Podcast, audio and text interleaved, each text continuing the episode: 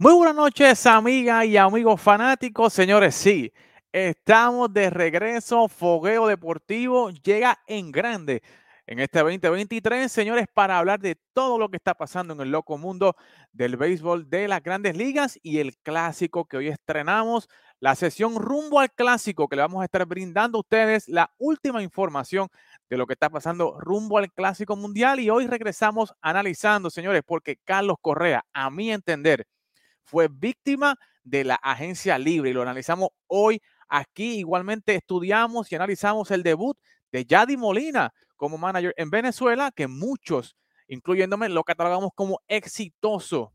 Usted va a estar en esa discusión igualmente y como les dije, vamos a hablar de lo que está pasando en el loco mundo del béisbol rodeando el clásico mundial, porque ya Italia está haciendo anuncios, eh, igualmente México y Puerto Rico hay unos anuncios importantes, así que esto y mucho más hoy aquí en Fogueo Deportivo.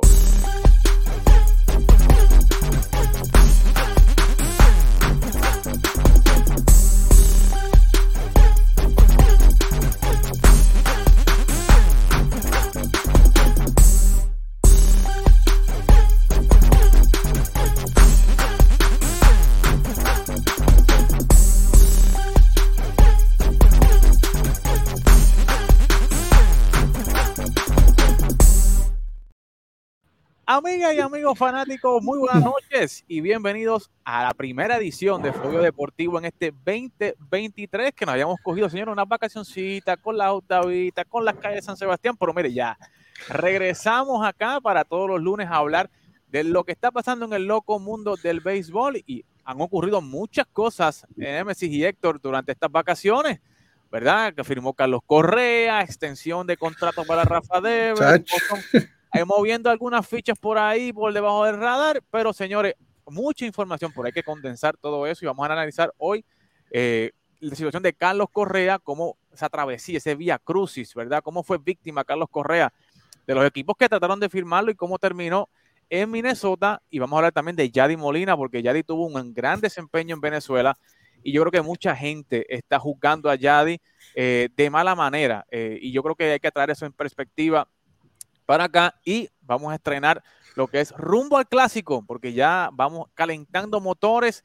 Ya en las próximas semanas se supone que salgan los listados oficiales de los equipos, los roster eh, finales, así que hay que estar ya. Ya Italia ha hecho unos eh, eh, anuncios, en México luce sólido en el papel y obviamente Puerto Rico también ha hecho algunos anuncios. Esta semana se van a hacer algunos anuncios importantes del Team Puerto Rico, pero Oye, vamos a darle la bienvenida a nuestro panel. Nemesis, ¿qué está pasando? ¿Qué es la que hay? Todo bien, todo bien. De nuevo por aquí a hablar un poquito de béisbol que ya hacía falta, así que los temas están buenos. Están buenos y, tiene que ver con tu equipo, con los Mets. Estoy un poquito, tengo una puya con los Mets, tengo una yuquita con los Mets que hay que discutir eso aquí porque lo que le hicieron a Carlitos Correa como que no me gustó. Pero oye, oye, directamente desde ESPN. Héctor Cruz, ¿qué está pasando, Héctor? Dime lo que es la que hay. Saludos, Carl, saludos, Eddie, saludos para ti, para Nemesis. Como siempre, un placer estar aquí contigo.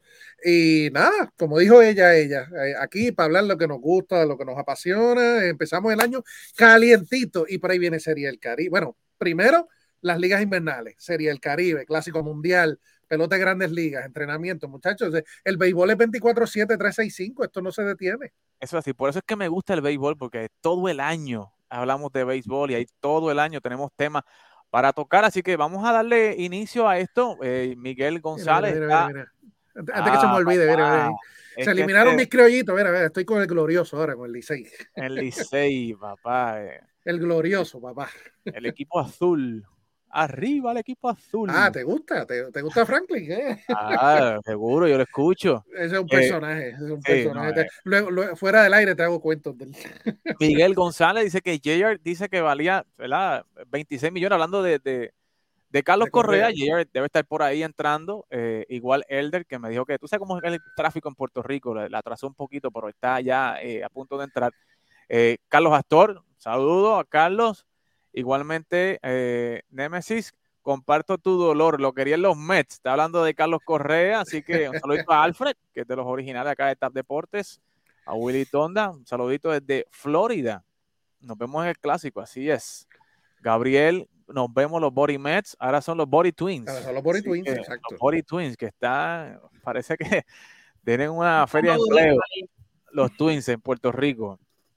Eh, lamento lo de Correa, la siempre sufre de espalda, pero yo creo que es El problema no fue de la espalda, por eso lo vamos a discutir aquí. Y Iván López, saludos a Iván López. Pero, señores, vamos a entrar en, eh, vamos a entrar en materia. Dele like, dele compartir, señores, regánenos un like. Eso es lo único que le pedimos. Regánenos un like. Un like nos va a ayudar a que lleguemos a más personas eh, y taguee a, a, su amigo, a su pana, que vamos a estar leyendo comentarios aquí porque los temas hoy están súper, súper interesantes.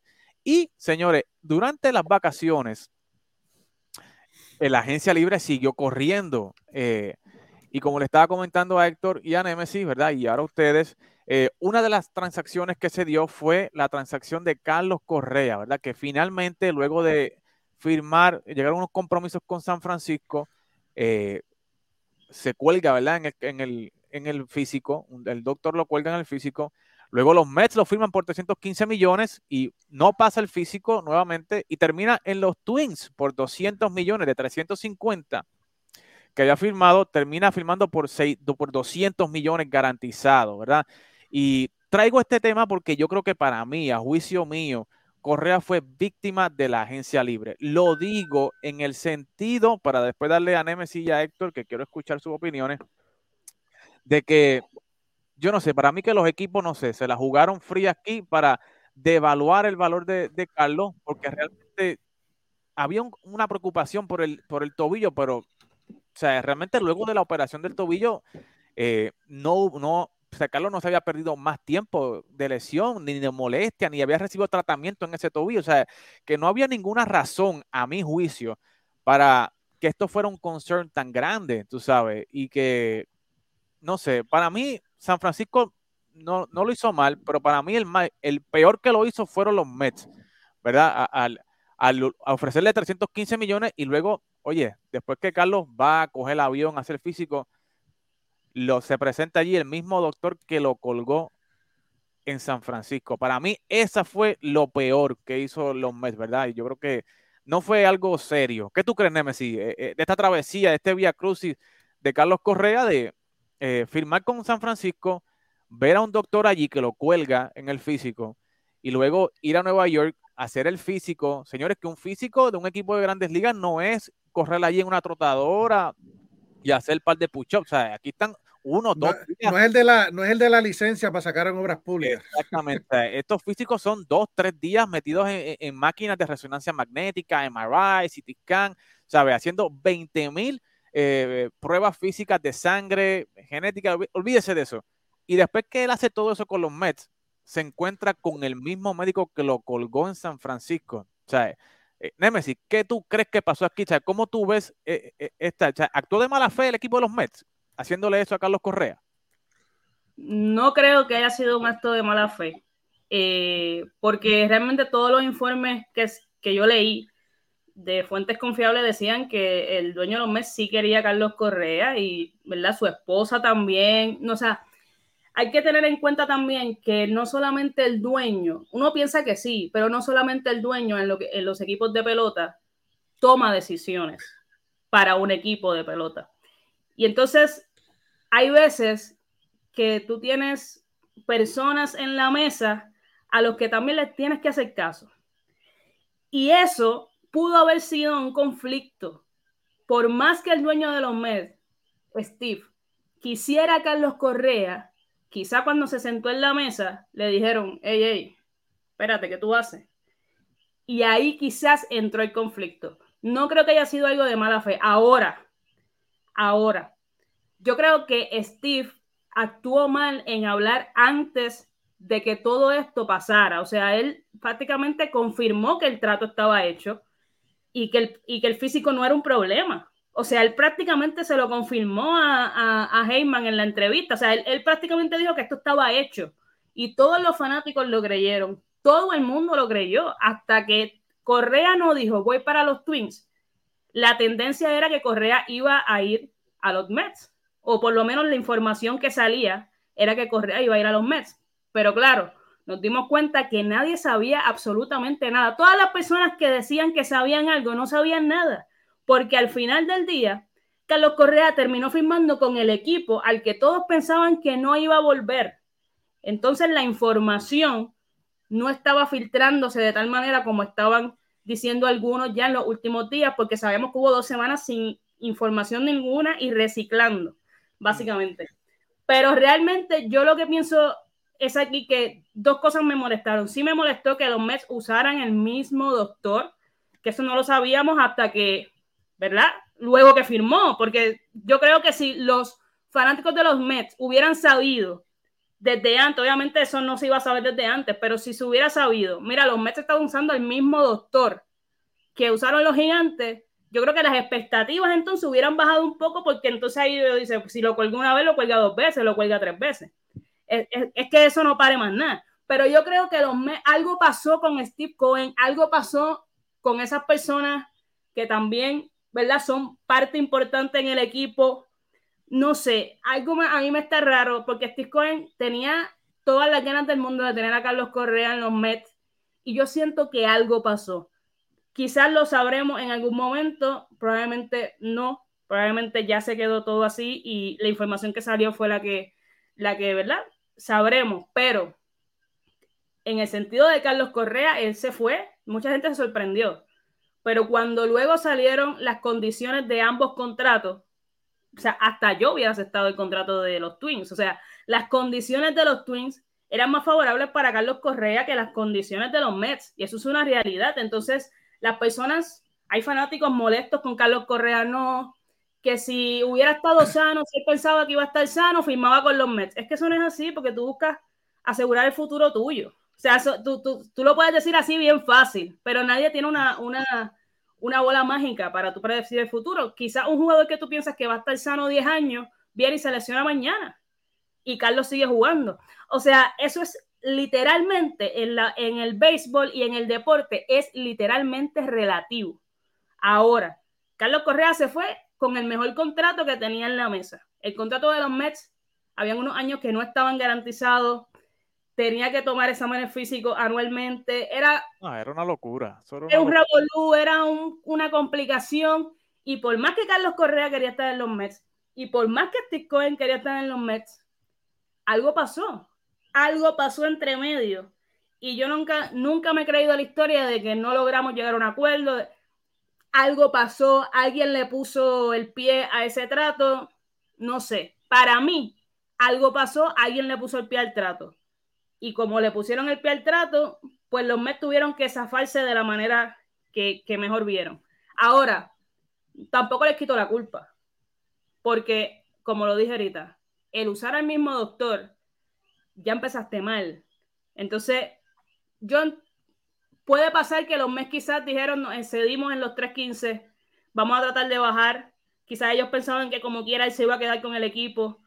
Y ellos, según uno, un informe que yo leí, ellos hasta el mismo día, ellos pensaban que Carlos Correa iba a firmar con ellos. O sea, que ellos estaban medio al garete. Eh, se, estaban, Billy, Billy Apple estaba en, en, un viaje existencial porque ese trato que le, estaban, que le estaban ofreciendo no le va a aceptar Carlos y tampoco Boras. Eso, eso se cae de la mata.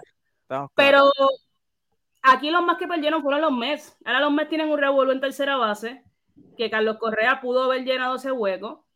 Correa está con los Twins. Los Twins tienen posibilidades en su división. Cleveland y White Sox son sus rivales, ¿verdad? No es una división tampoco la gente lo ve como, ay, Carlos Correa no vuelve a, la postemporada. Eso no es así. Los Twins tienen buen equipo. No es una división tan competitiva. Los Twins estuvieron hasta mes de agosto y septiembre, estuvieron casi primero en la división. Así que, estuvieron a nada de por lo menos entrar por Card también. O sea, la cosa no es tan, la cosa no es tan, tan triste como la gente pinta. O sea, los Twins no son, no, no son, no es Detroit. O sea, los, los no, no, son es mal equipo. O sea, no es mal equipo y las adquisiciones que han hecho este, eh, este invierno eh, lo, lo, están llevando a, a, ser más competitivos. Los Twins tienen toda la capacidad de salir primero o segundo en su división. Definitivo. Toda la capacidad. Los Mets, por el contrario, necesitaban sí a un Carlos Correa para poder competir con los Bravos y con los Phillies. Y con Miami, que poco a poco están haciendo cositas por ahí y el equipo de Miami se ha mejorado no exponencialmente, pero se está mejorando. Y en esta división, en esta división pasan cosas locas. Pero cuando te digo que pasan cosas locas, es que la gente piensa que los Marlins no van a llegar a nada y quizás terminemos con los Marlins primero.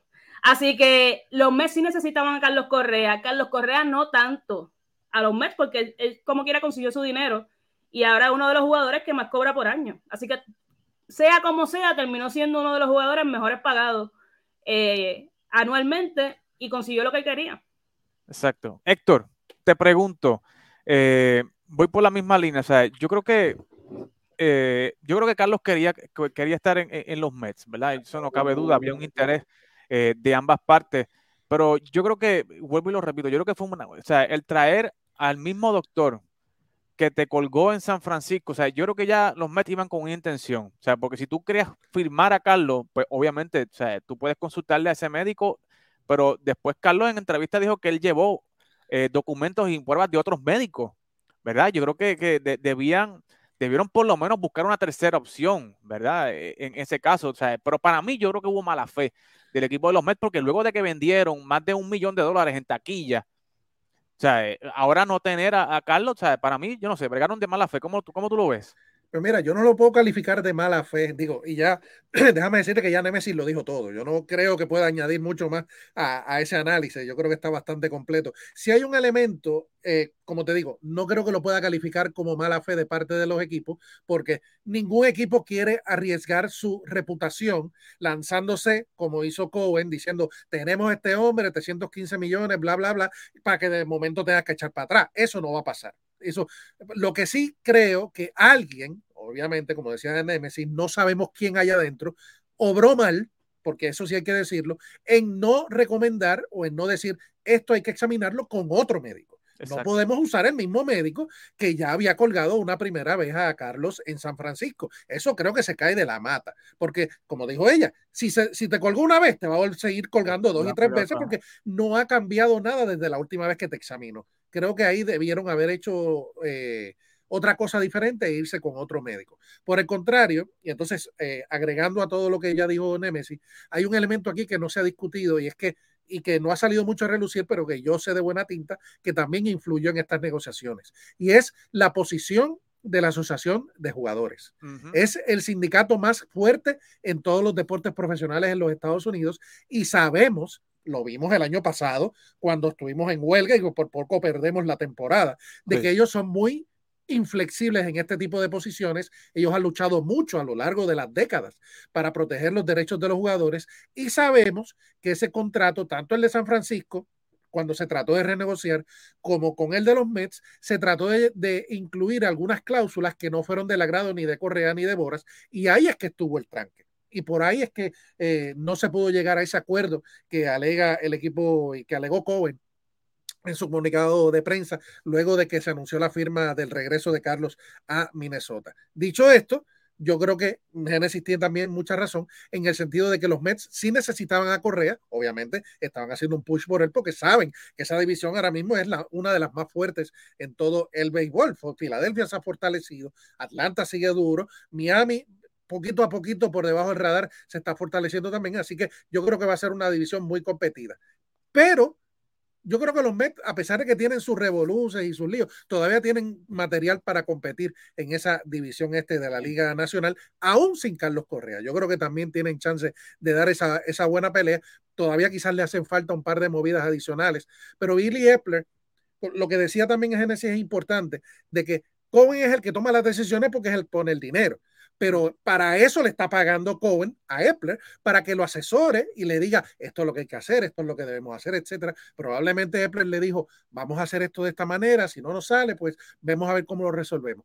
Pero yo definitivamente creo que Carlos sí quería estar en los Mets pero lamentablemente no se dio por toda esta novela que, que, se que hemos visto desde diciembre y que pues para él terminó en buen término, valga la redundancia, porque regresó al equipo que ya lo conoce. Ya Minnesota sabía con lo que estaba bregando desde el año pasado, eso de la lesión de, del tobillo, como tú bien señalaste, Eddie, pues eh, no le ha dado ningún problema desde que se la operó. El problema no es ahora, por lo menos no se espera que sea un problema ahora, sino a largo plazo, porque él tiene una placa en ese tobillo y se eh, se recomienda que dentro de X cantidad de años tenga que cambiarse, tenga que operarse esa placa para removérsela, para cambiársela, y eso toma su tiempo de recuperación. Estamos hablando que cuando lo haga se va a perder por lo menos cuatro o cinco meses del año y eso podría eh, afectarle el inicio de alguna de las temporadas. Así que todo eso se toma en consideración al, al momento de hacer un contrato como este. Pero podemos decir que es víctima de la agencia libre, pero tampoco no es tan víctima porque como quiera salió millonario, se va a ganar 33 millones de dólares por año, ya quisiera yo ser así víctima.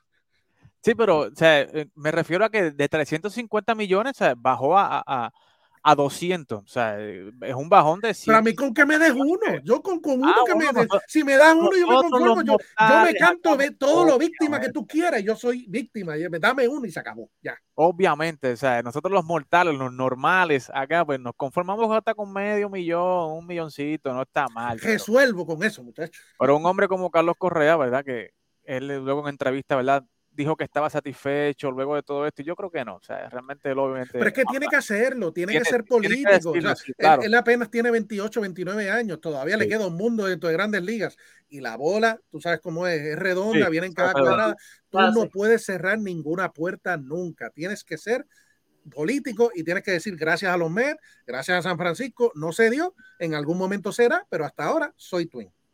Y le damos la bienvenida a Elder, que está por acá. Elder, ¿Qué es la que hay? Dímelo, ¿qué está pasando?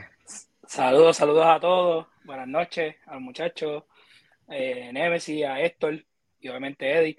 Eh, estamos aquí, ¿verdad? Nuevamente dándole a lo que nos gusta, la candela. Eso es así. Este, del béisbol.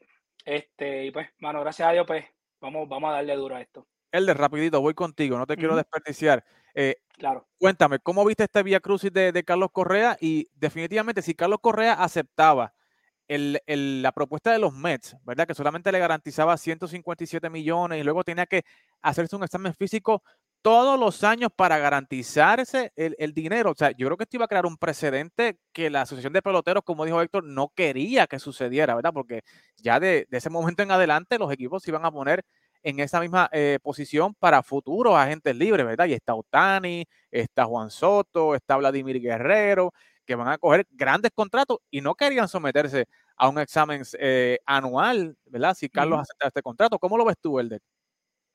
Eh, no, claramente la, contraoferta de los Mets no fue, no fue la mejor, o sea, realmente iba a ser algo demasiado tedioso para Carlos Correa, o sea, y, no es lo que él quiere, o sea, te, están poniendo demasiados obstáculos para tú, ¿verdad? Jugar y, realmente pues eso no es, no es lo conveniente. Eh, yo siempre pensé que, eh, como bien mencionó ahorita Nemesis, este, algo pasó ahí, porque realmente los, los Mets se han visto sin problema dando contratos, dando dinero, e, ese no ha sido el problema. So, algo ellos vieron en Carlos o algo sucedió que, que aguantó, trancó. bueno, vimos cómo fue esa noticia, fue de un día para otro tan pronto. Pues, San Francisco no, no, no, no estuvo de acuerdo con, no quiso darle el contrato, rápido cayó lo de los meses, fue algo bien rápido y de repente uh, se cayó toda la cosa. Así que realmente pues fue algo bien, yo digo, algo sucedió ahí, pero no obstante, yo pienso también que Minnesota ya tenía un plan con Carlos Correa y eso es lo que está sucediendo. O sea, si tú ves ahora, Minnesota se ha seguido moviendo, trayendo, eh, trajeron a Pablo López, hoy firmaron a, un jardinero de, eh, de los Royals, lo, trajeron a cambio. Desde Kansas City, sí. De Kansas City, exacto. So, eh, eh, han seguido, ellos tenían un plan con Carlos. O sea, ellos, eh, Carlos era como que yo digo, la ficha más importante del juego que ellos querían montar. O sea, ellos se ve que están confeccionando equipos. Así que yo veo muy bien, o sea, el, contrato de Carlos Correa lo veo bien y se me parece un poco, no sé si ustedes piensan igual. Yo, cuando sucedió lo que pasó con Julio Rodríguez, ese contrato que se te paga según tú juegas o según tú aportas, yo te pago.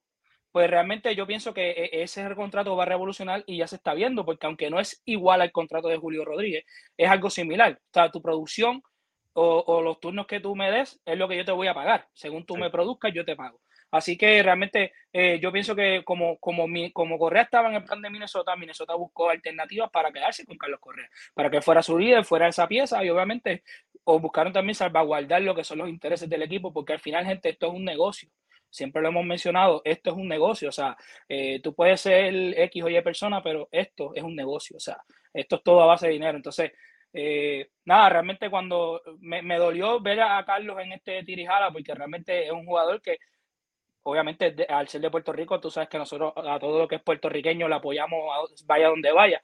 Y pues, ¿verdad? Este Tirijala, pues obviamente a mí no me gustó, me, me, sentía mal por él, porque obviamente yo no quería verle esto, pero por lo menos llegó a su fin y pienso que es un buen contrato. Eh, obviamente ese dinero garantizado es muy bueno. Eh, esas cláusulas ya después de, ese sexto año, pues, ¿verdad? Hay que ver que, que las pueda realizar. Yo entiendo que él puede hacerlo. Son favorables, son favorables, como eh, Messi. Son favorables para él. Exactamente, él lo puede realizar. O sea, no es algo que está muy difícil, pero, ¿verdad? Deditos cruzados de que todos, que, Sí, y, y, como dijo Belden, o sea, este tipo de contrato eh, eh, lo negoció Boras, o sea, el contrato de Julio Rodríguez lo negoció Boras, que es el agente de Julio Rodríguez, así que... Eh, Pero ahí, eh, eso que mencionaba Elder es importante también, porque mucha gente lo está comparando con ese contrato de Julio, pero el caso de Julio es diferente en el sentido de que Julio todavía no es agente libre. Él todavía está bajo control del equipo. Y eso es una gran diferencia a la hora de estructurar ese tipo de contrato. Porque Julio todavía no tiene el poder de pedir como lo tiene, como lo tiene Carlos Correa. Él tiene que básicamente el equipo de Seattle le está comprando esa, esa parte de, inicial del arbitraje y agencia libre a, Julio y ahí es que se, pueden dar ese tipo de contratos como el de Julio para ese tipo de jugador. Ya como Carlos, ya no creo que se pueda dar ese tipo de, de acuerdo.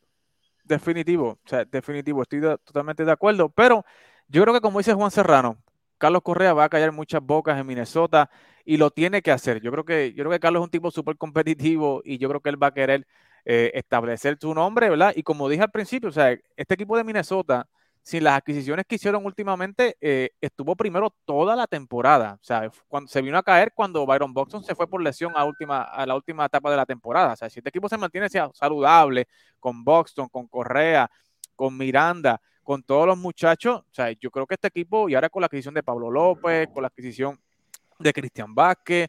Eh, yo creo que vamos a ver mucha mejoría en este equipo de, los Twins, así que... Eh, y que se debilitó Chicago también. Exacto, Chicago se Chicago, Chicago básicamente entró en modo de reconstrucción.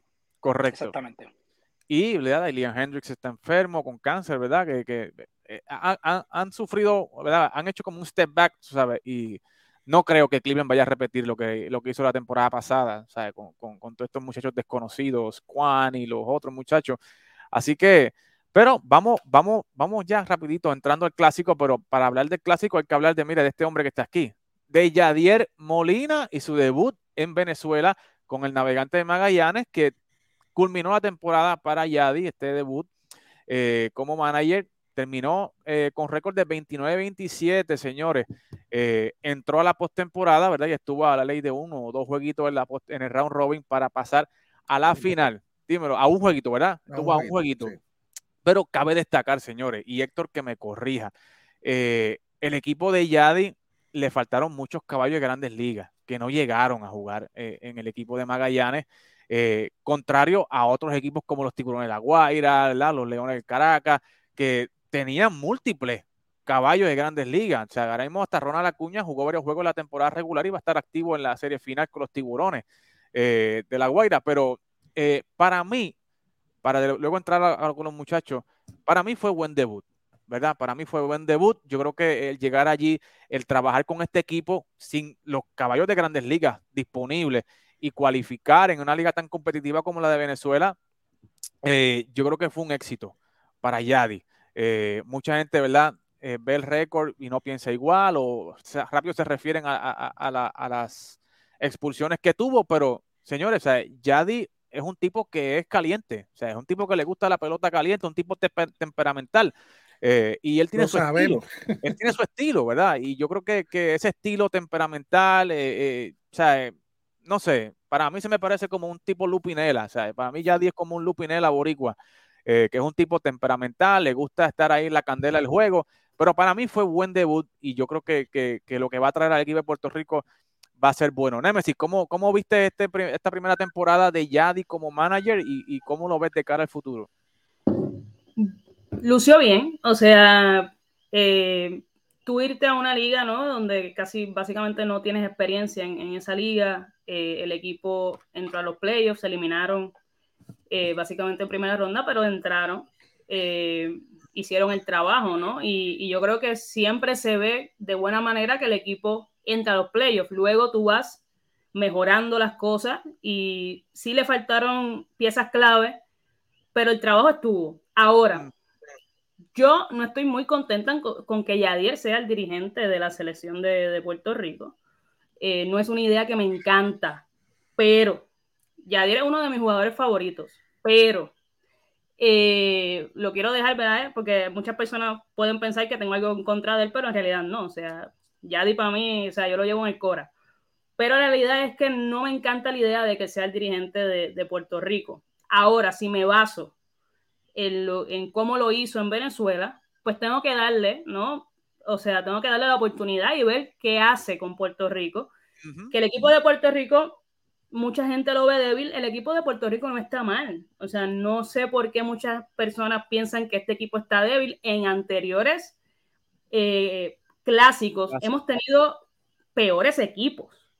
Y Puerto, Rico, y, Puerto Rico dio sorpresas con peores equipos. Así que yo no entiendo, siempre, siempre Estados Unidos tiene buen equipo y siempre República Dominicana tiene buen equipo, pero esta es la historia de siempre y Puerto Rico siempre hace el trabajo. Así que yo pienso que este año no va a ser la excepción. Mucha gente los ve como débil. Yo creo que no me encanta la idea, pero le voy a dar la oportunidad a Yadier Molina a ver cómo se desarrolla, ¿no? Y a lo mejor me da la sorpresa y, termina siendo un, gran dirigente.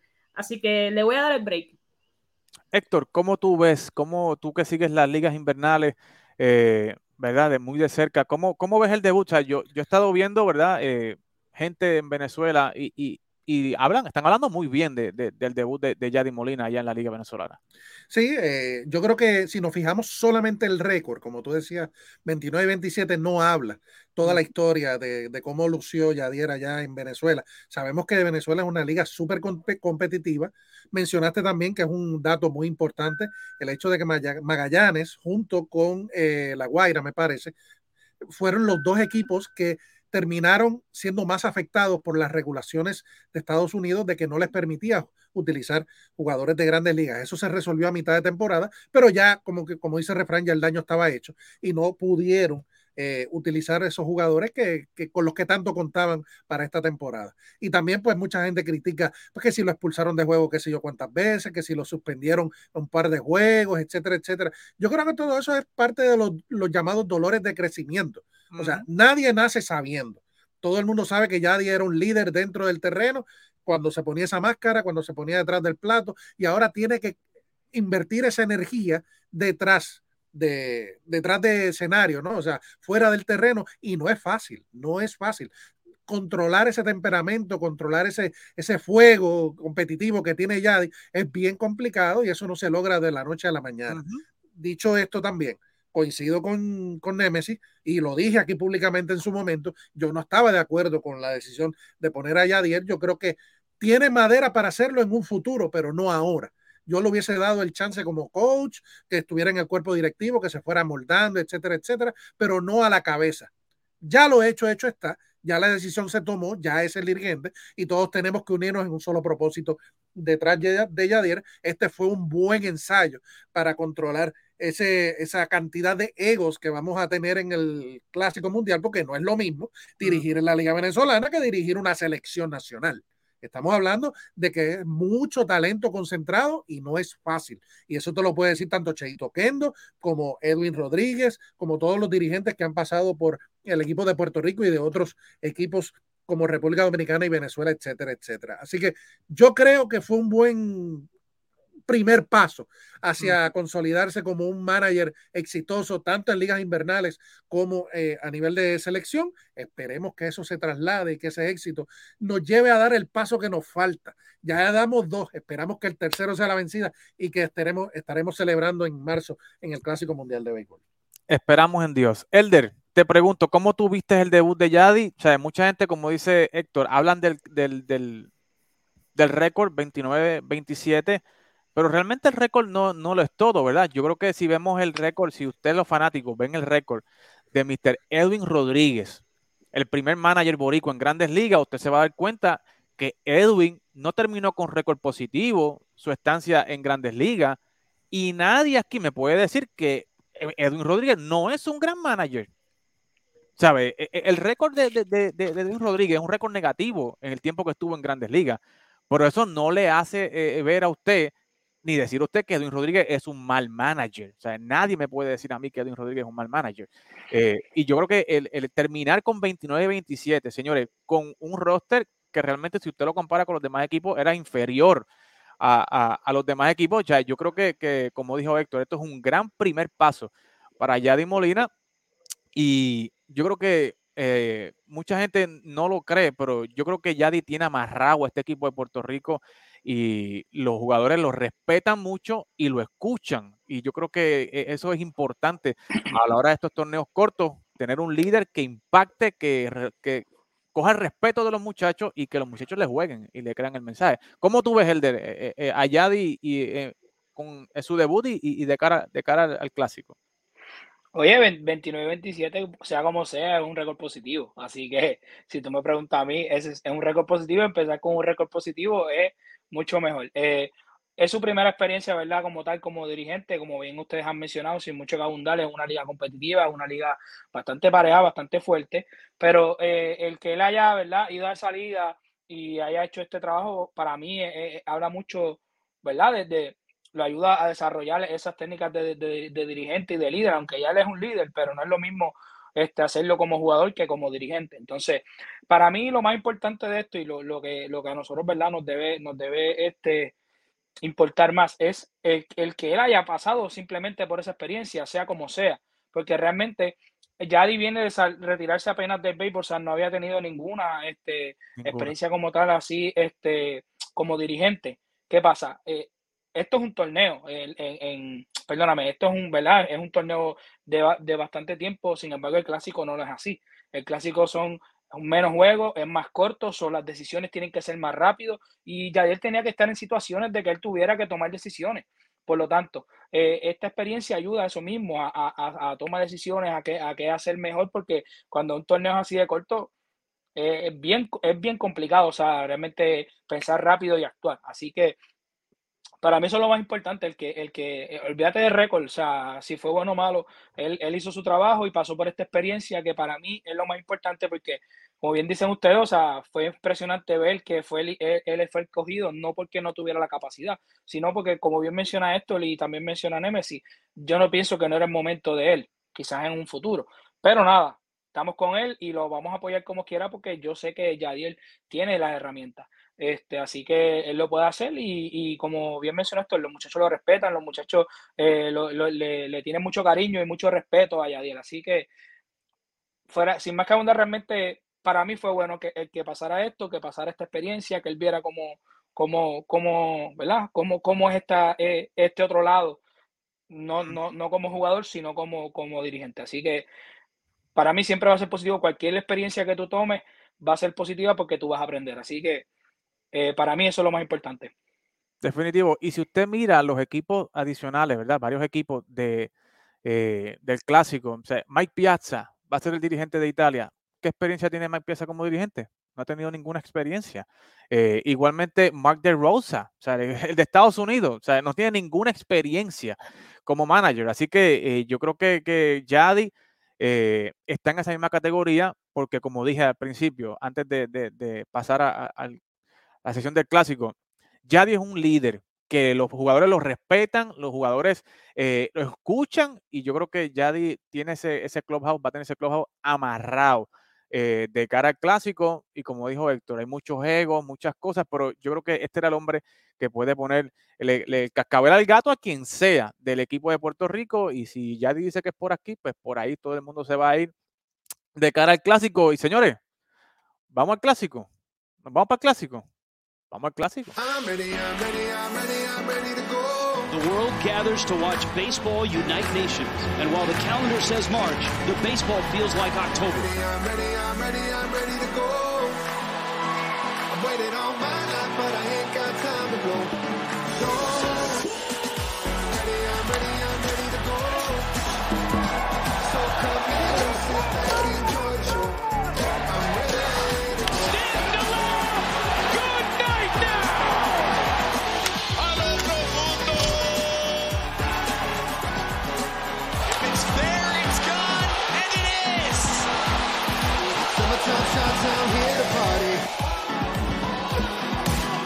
the second is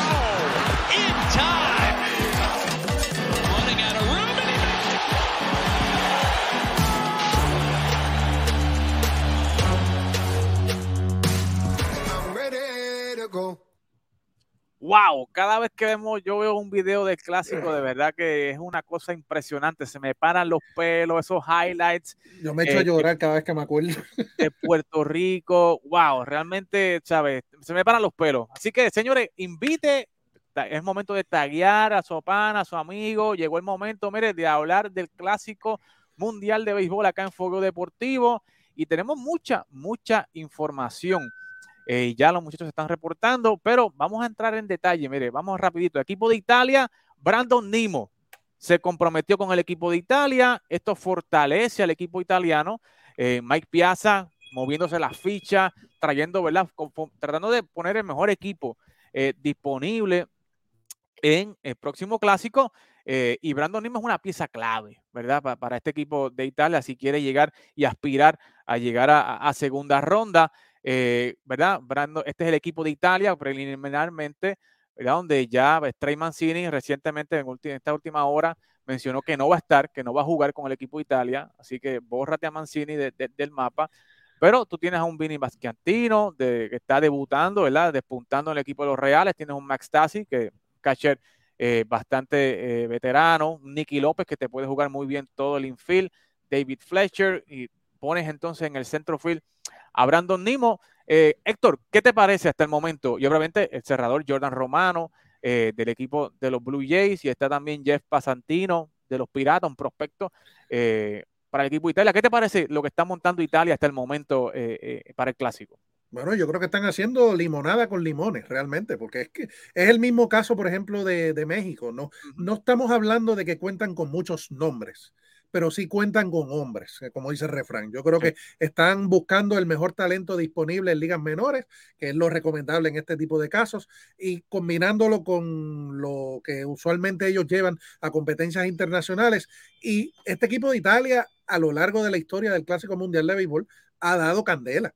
Si recuerdan, en el 2017 llevaron a Puerto Rico hasta la sexta, séptima entrada, eh, batallando pelo a pelo. O sea, no estamos hablando de que es un equipo fácil de vencer, no es una Cherry, no lo vamos a, a vencer 10 a 0, ni mucho menos. Esto es un equipo que va a dar candela en este clásico y con ese roster que se ve ahí, yo creo que pueden dar eh, ese paso de avance que les falta. Claro, están en un grupo bien complicado, porque ellos juegan en Arizona y ese, ese, ese grupo de Arizona, de verdad que con Estados Unidos y México ahí, yo creo que no hay más, más nadie ahí que pueda, que tenga chance de salir de ese grupo eh, en el Clásico Mundial de Béisbol. Pero no podemos descartarlo. La historia del clásico está llena de, de cantazos y de golpes así. Recuérdense del 2009, Holanda, Países Bajos, cuando eliminó a Sí. República Dominicana. Así que de cualquier malla sale un rato, como dice la canción. Eso así, y, el- y este equipo de Italia siempre ha sido competitivo y otro equipo es Israel, que vamos a estarlo viendo en las próximas semanas. Israel Mismo siempre caso, también, eh, igualito. últimamente ha estado bien,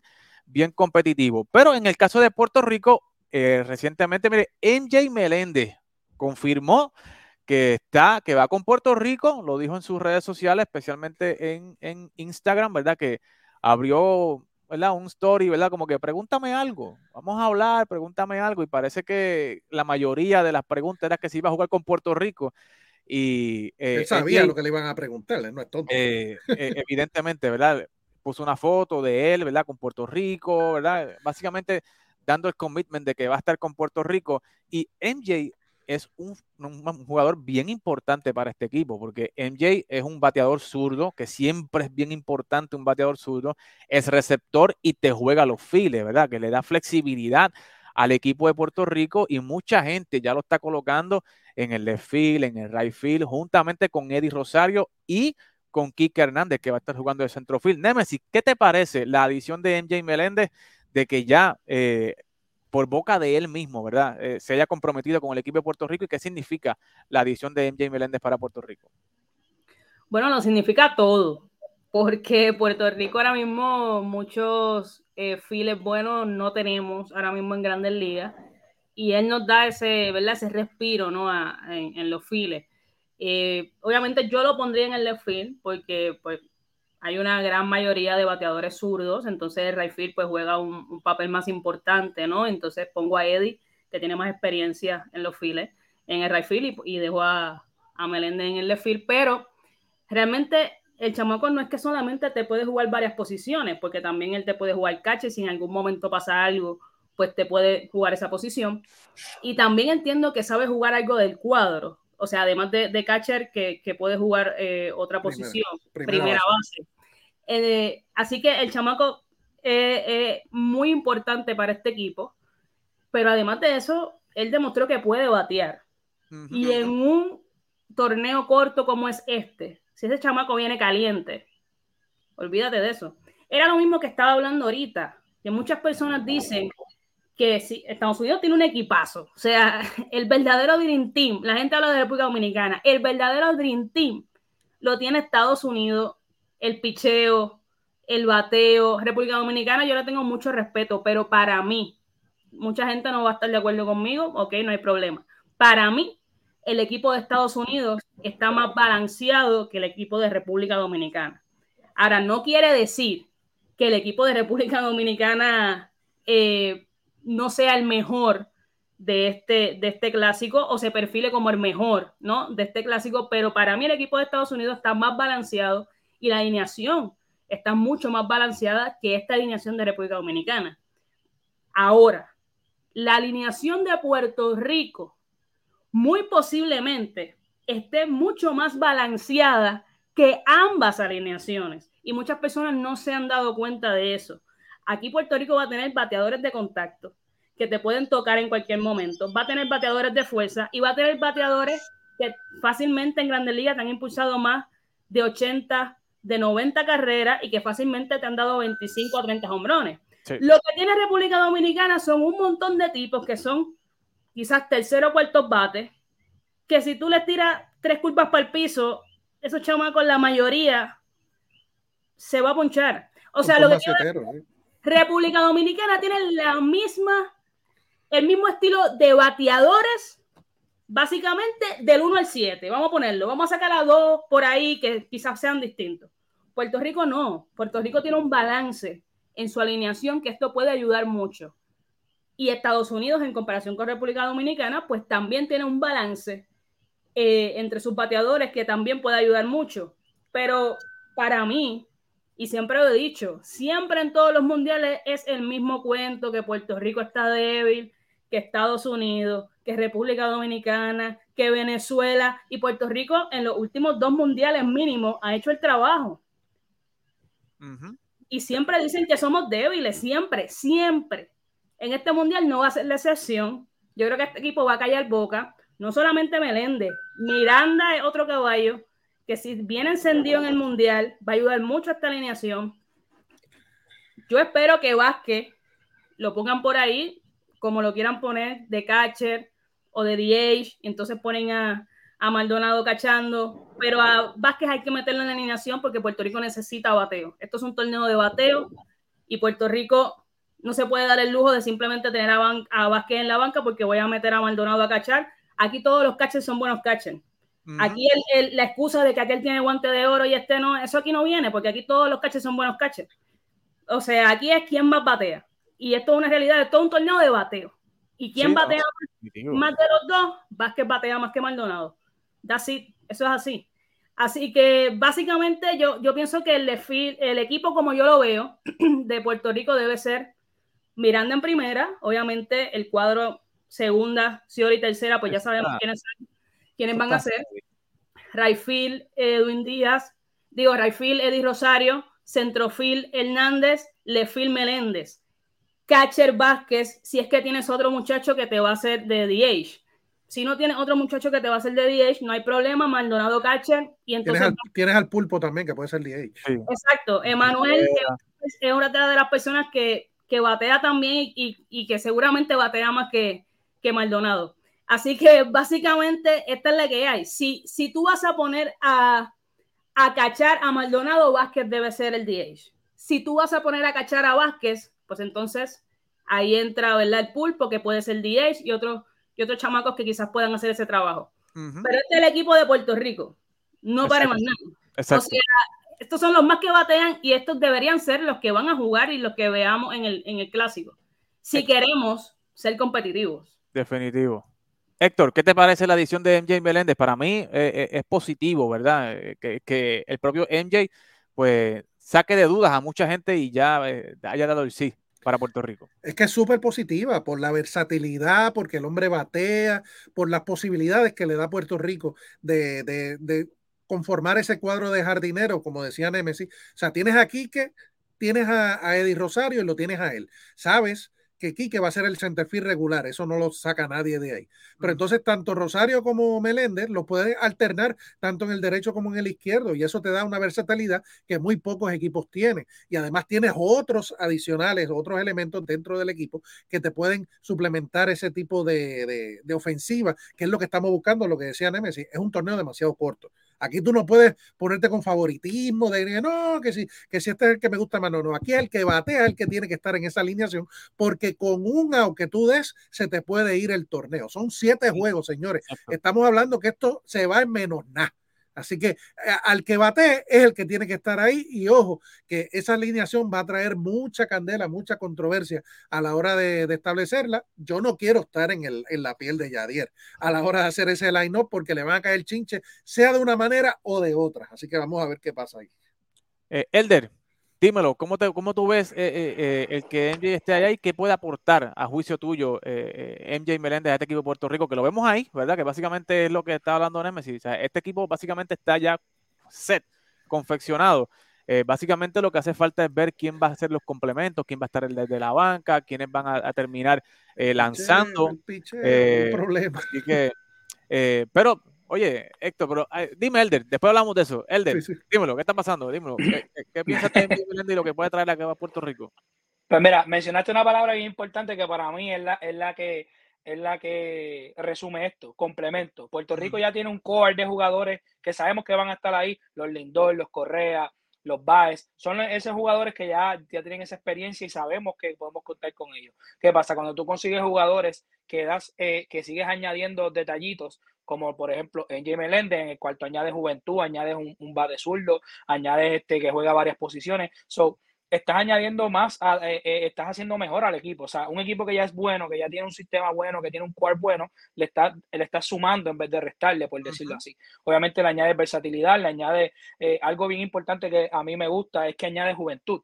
Sí. Y esto no solamente es para este torneo, sino para el futuro en otros torneos y en otras ocasiones. Ya tienes un jugador que va a tener esa experiencia. Y yo te digo algo, que juega, yo estoy bien seguro que el que juega en Puerto Rico no quiere y después jugar en otro lado que no sea en Puerto Rico. O sea, realmente quieren y, y de, se desesperan por jugar por Puerto Rico porque se vive en esa pasión. Y más en el béisbol, que ah. es un juego tan, tan, tan bonito y, tan, y que, y que, ¿verdad? que levanta tantas pasiones.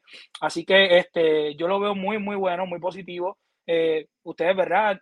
Dieron realmente la todas las la, la, la buenas, las buenas cosas que nos trae MJ Meléndez y para mí es, esa es una de las más importantes. Nos da también futuro que en, próxima, en próximos torneos, en próximas ocasiones, pues ya Puerto Rico sabe que tiene un jugador adicional con el que quizás puedan contar, ¿verdad? Si, y pasan por esta experiencia y probablemente se queden con nosotros. Así que eh, me gusta mucho, me gusta mucho porque sigues añadiendo piezas buenas que necesitamos. Necesitamos muchas piezas, obviamente sabemos que en la ofensiva estamos bastante bien, pero no está de más un poquito más de ayuda.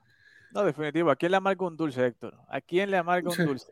Solo espero que el clásico no se tarde seis años en volver a celebrarse como pasó esta vez, porque si no ahí se nos, se nos echaba el ciclo de, de, de renovación sí, no, no. del equipo. Y, y como dice, que... como dice Elder, eh, MJ, MJ Meléndez, ¿verdad? Eh, es como ese relevo generacional, ¿verdad? De estos peloteros que están llegando ahora, los MJ Meléndez, los Von Grisham, ¿verdad? Que se comprometió, pero ahora con la situación de Atlanta, pues eh, eh él quiere ser el, campo corto regular de Atlanta y se entiende, ¿verdad? Que quiera competir por esa posición. Pero, Héctor, te pregunto, ¿cuál es tu concern con el picheo? O sea, tenemos a José Berrío, Marcus Stroman, Seth Lugo va a ser el iniciador para San Diego y yo creo que Seth Lugo, San Diego le va a dar la oportunidad a Seth Lugo de que inicie eh, partidos acá en Puerto Rico y tú sabes que Seth Lugo cuando se pone la camisa de Puerto Rico eh, lanza bien en, este torneo. Sí, pero, pero Seth Lugo ha demostrado lucir mejor en relevos cortos o en relevo quizás intermedio. Yo no lo pondría, ¿verdad? Yo no soy el dirigente, ni mucho menos, pero yo no lo usaría como abridor, porque ya tenemos a Berrío, tenemos a, dijiste Stroman, y se me queda uno que este, eh, José de León. José, de León, que también podría ser nuestro Rico tercer García abridor. por ahí que se rumora que Exacto. Y hay que, tener una- hay que tener en cuenta, y yo creo que ya lo hemos dicho en anteriores ocasiones aquí mismo, este torneo tiene unas reglas específicas de picheo. Aquí lo importante es tener un buen núcleo de relevistas, porque eso es lo que te va a dar la opción a la victoria. Un lanzador, un abridor, en la primera ronda no puede pasar de 65 lanzamientos.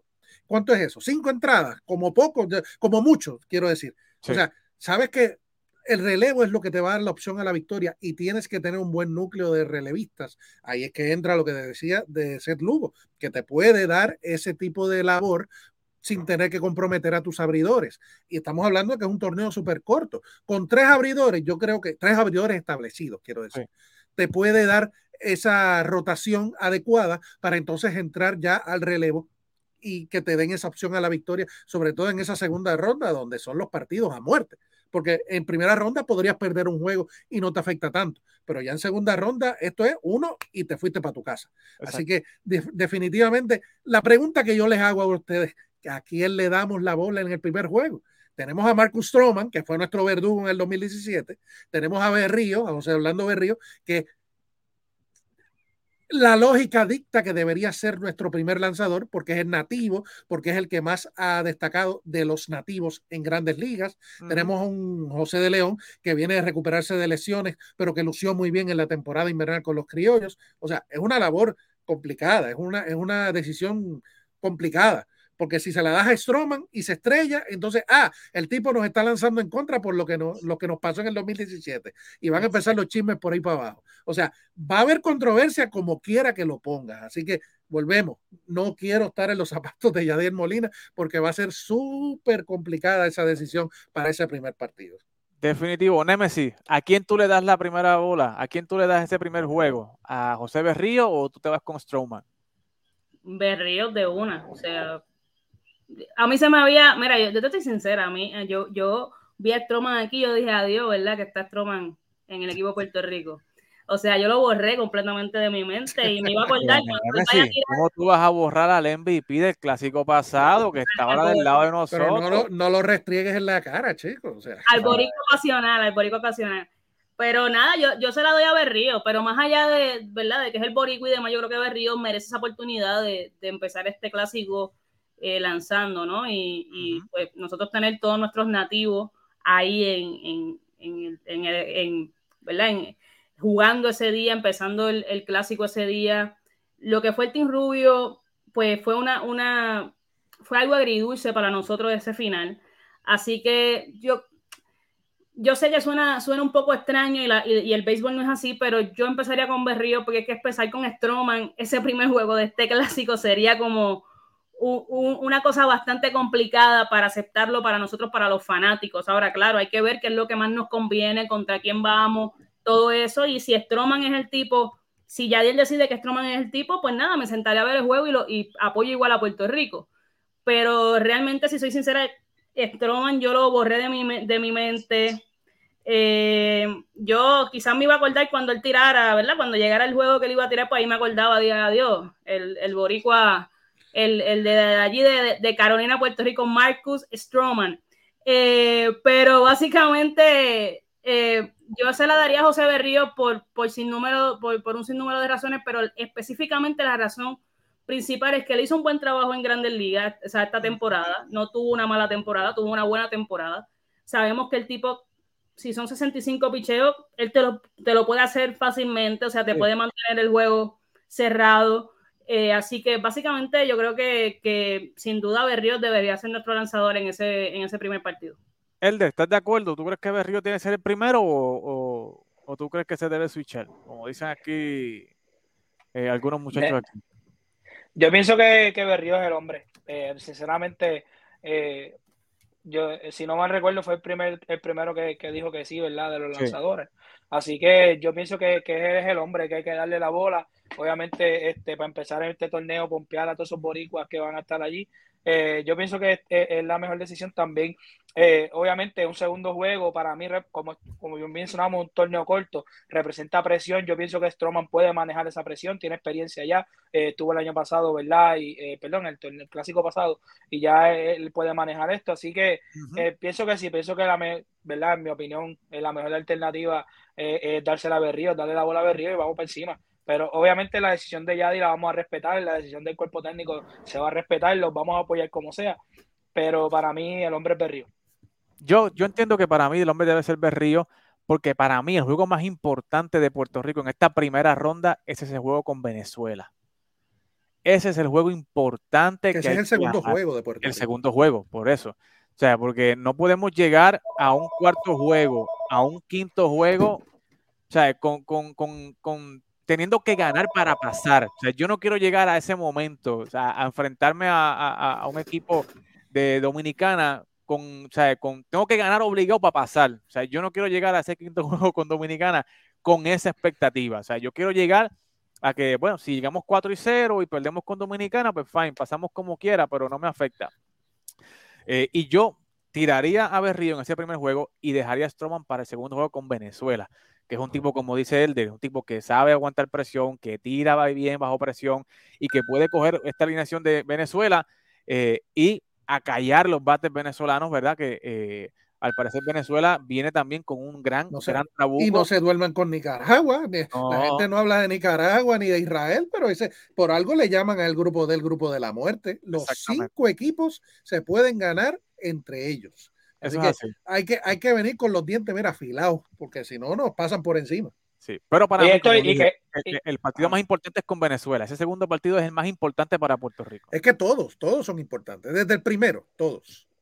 Dime. Y esto es que lo, lo, hemos visto que los nombres no te garantizan la victoria y claro. en el béisbol. Aquí cualquiera sin nombre puede venir y, y, y, botarte la bola y cambiarte el juego. Así que. Pero es que ese equipo eh, de Nicaragua, aunque no tiene muchos jugadores de grandes ligas ni nombre, como decíamos hace un rato, son jugadores que están curtidos en competencias internacionales, uh -huh. que saben jugar bajo presión. Y esa es la clave en un torneo como este. Y estamos hablando que nuestros jugadores, no solo los de Puerto Rico, los de Dominicana, los de Venezuela, los de Estados Unidos, los de Japón, están todavía en la pretemporada, que no están al 100% de su Exacto. forma física. Mientras tanto, este, estos jugadores ya vienen ya preparados, ya vienen ya en forma física, así que eso puede ser un gran, un, una gran característica, uno, algo importante a tomar en consideración en este clásico. Definitivo. Oye, y, y cuando no eres el favorito, tienes menos presión todavía. Claro, Eso, claro.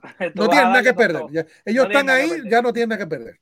Definitivo. Oye, señores, y no se vaya, señores, el tiempo siempre nos traiciona, pero vamos todos los lunes a hablar de los temas de béisbol y a entrar camino al clásico. Así que mira, mira, mira, mira con lo que voy a terminar, con el comentario de José Mario Robles. Queremos a los gringos en la final pal de quite. ¿Tú te imaginas eso? Ese es el final. Yo solo, yo solo digo que para ser campeón hay que vencer al campeón. Eso es todo lo que yo digo. Vamos. ¿A quién tú tiras en ese juego contra Estados Unidos? ¿Tú tirarías a Berrío o tirarías a Strowman? Yo tiraría a Strowman, pa, chaval. Exactamente. yo también. Yo creo que lo haría también ahí para que entonces Strowman le haga lo que nos hizo nosotros, se lo haga a, al verdugo de los Estados Unidos. Así que, amigas y amigos fanáticos, esto ha sido todo por esta noche. El primero de muchos, señores, porque este año 2023 el béisbol está caliente y este clásico, señores, va a estar mega, mega caliente. Así que en el mes de febrero, se lo digo ahora a Nemesis, Héctor, vamos a tener un programa especial dedicado al clásico mundial con invitados especiales. Ya yo, que, ya, yo, tengo mi credencial para Miami que voy, así que vamos para allá. Así que Héctor va a estar de nuestro reportero desde Miami, así que eh, para que usted sepa, no, lo va a tener el otro pana del tuyo por allá. No, eso de acá, tranquilo, tranquilo. deportivo. Así que, muchachos, nos vemos la semana que viene. Así, papá Dios lo permite. Cuídense mucho. Esto es Fogueo Deportivo. Nos vemos la semana que viene. Cheque.